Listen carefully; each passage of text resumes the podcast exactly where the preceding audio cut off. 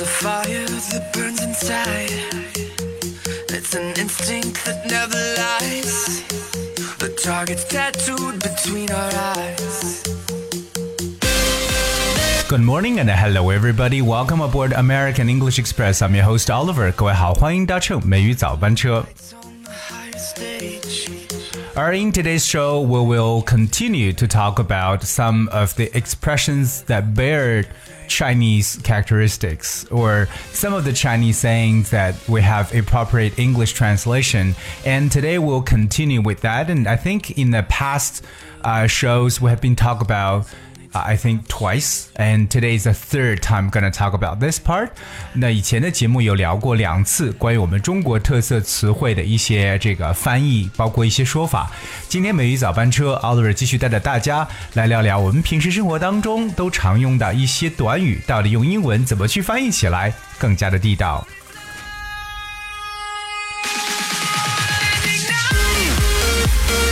All right, so we talk about you know some of the uh, phrases or idioms that with very very obvious Chinese characteristics.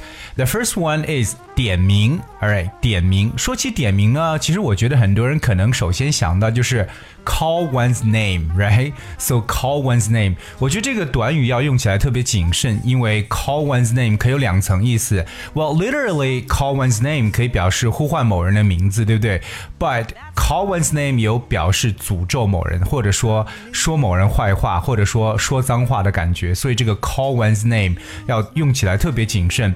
那么我们怎么说点名了？一个比较地道的表示叫做 call the roll。而不用 call the name, but call the roll. Roll, that's R O double L. Call the roll, or we can also go like roll call 都可以.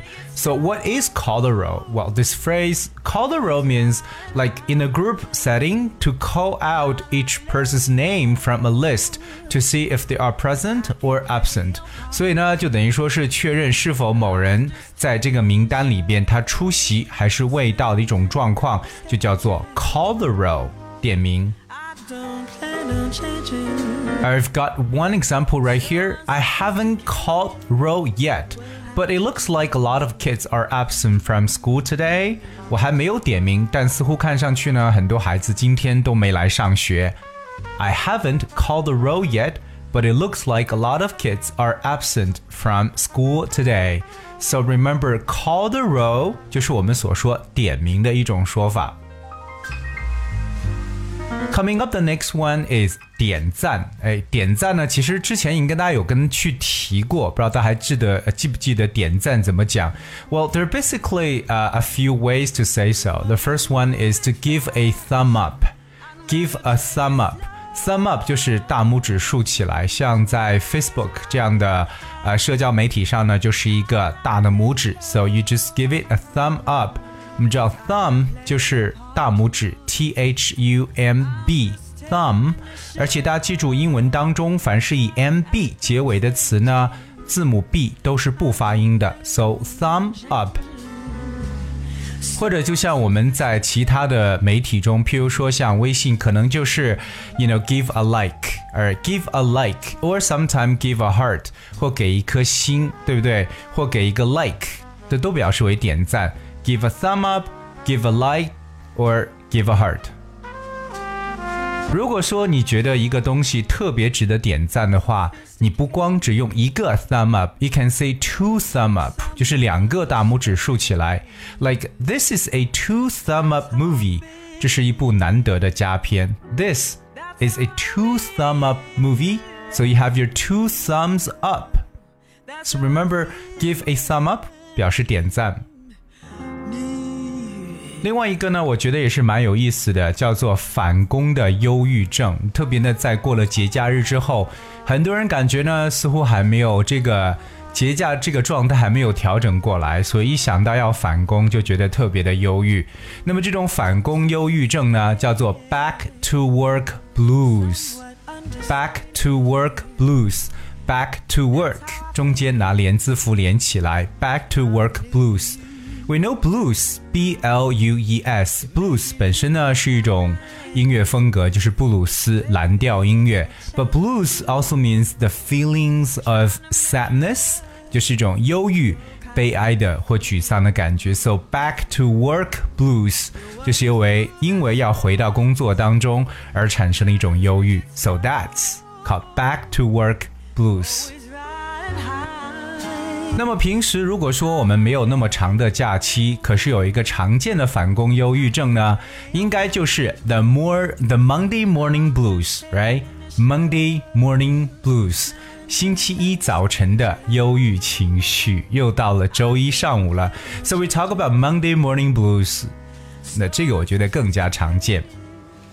那么除此以外呢，说到 blues 这种忧郁症，我想问一下大家，什么叫 baby blues？blues？baby blues. How can you think of baby blues? 这跟婴儿有什么关系吗？Well, baby blues describes a depressed feeling that some women get after the birth of a baby. Got it? So baby blues means a depressed feeling that some women get after the birth of a baby. 原来呢，它表示一些女性在生完小孩之后所产生的忧郁症，也就是产后忧郁症，就可能是由于 baby 而造成的，所以叫做 baby blues。 Alright. 那么接下来和大家去分享的这个呢，在这两年的 show business 啊、就是这个演艺行业当中比较常见的一种表演现象，就是反串表演。在很多的小品作品当中呢，大家都能去看到，而让人觉得特别的这个 entertaining，很觉得有娱乐性。So 反串表演呢叫 cross gender performance。Cross gender，because we know gender 表示性别，G E N D E R。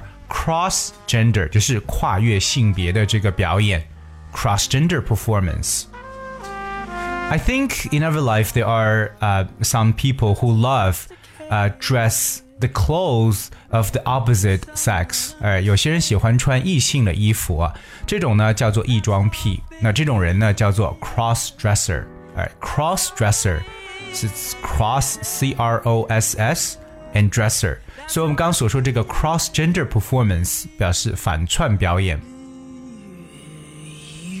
接下来我跟大家讲的是一个人，这个人呢，在很多大城市里边常常出现。我们知道，在大城市里边要安居的话呢，很多人可能都是处于租房的状态。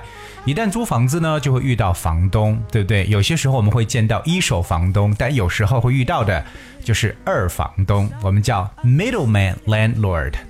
middleman landlord。首先说一下房东，对于男房东的讲法，英文叫做 landlord，that spells L A N D L O R D，landlord。对于女房东呢，或者包租婆呢，我们常讲的是 landlady，landlady，而这个表示地主啊、地主婆的感觉。那么 middleman 就是中间人，middleman landlord。 Well, this phrase, middleman landlord, describes a person who helps to arrange things between people who do not want to talk directly to each other. 所以就是一个中间人或中间商的感觉。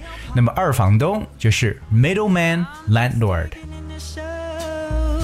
而说到我们生活当中常见的这些经纪人呢，或中间人，there are many ways to talk about. Like first of all, you can say intermediary. Intermediary, that's I N T E R. M E D I A R Y intermediary intermediary 中间人 or I think this word called go between go between 这是一个比较好玩的说法 go G O 加上连字符再加上 between B E T W W E N go between go between 在我们中国文化中呢，有点说像一个媒人这样的感觉，you know a go between like a matchmaker。 我们刚刚说到了 middleman landlord，but there's also a one more thing I want you guys to guess. That is midwife. 什么叫 midwife？M I D W I F E，这是个什么妻子啊？中间的妻子吗？midwife。 Midwife is not really a wife. Alright, midwife is a person, especially a woman, who is trained to help women give birth to babies. 原来这个 midwife 就是助产士。或者表示接生员的一层意思，midwife。It's a very ancient practice, and even today there are some people who prefer their babies being delivered by a midwife. 而说到我们中国有特色的词汇呢，接下来跟大家去讲的一个呢，就是放生。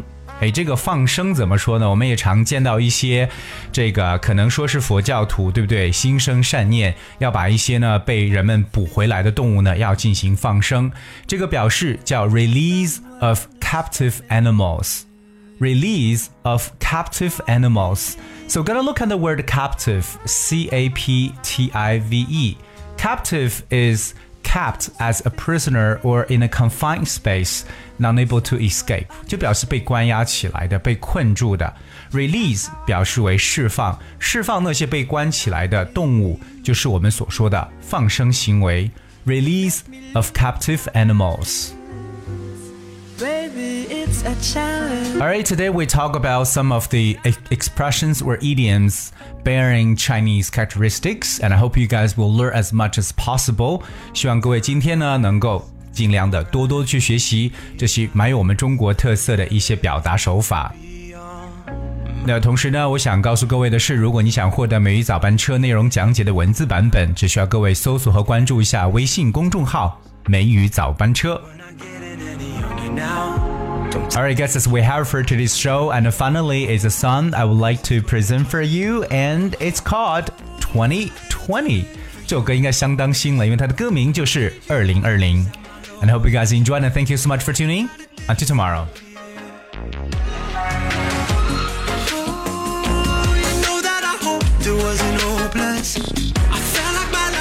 out of focus. But now I'm seeing crystal clear.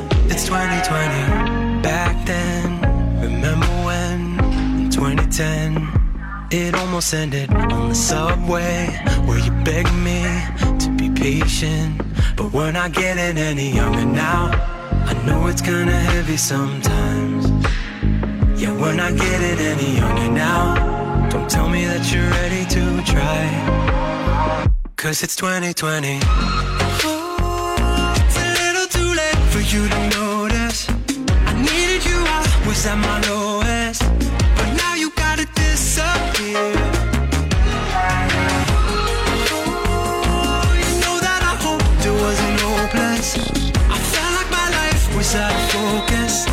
But now I'm seeing crystal clear. We're so good, but the timing's bad. Can't keep what we never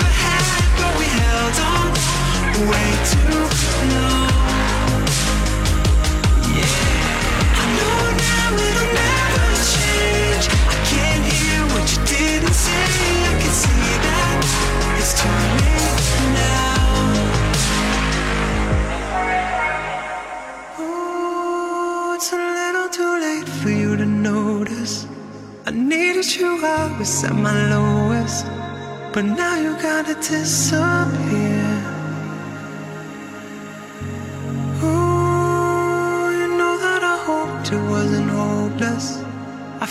Like my life is out of focus. But now I'm seeing crystal clear.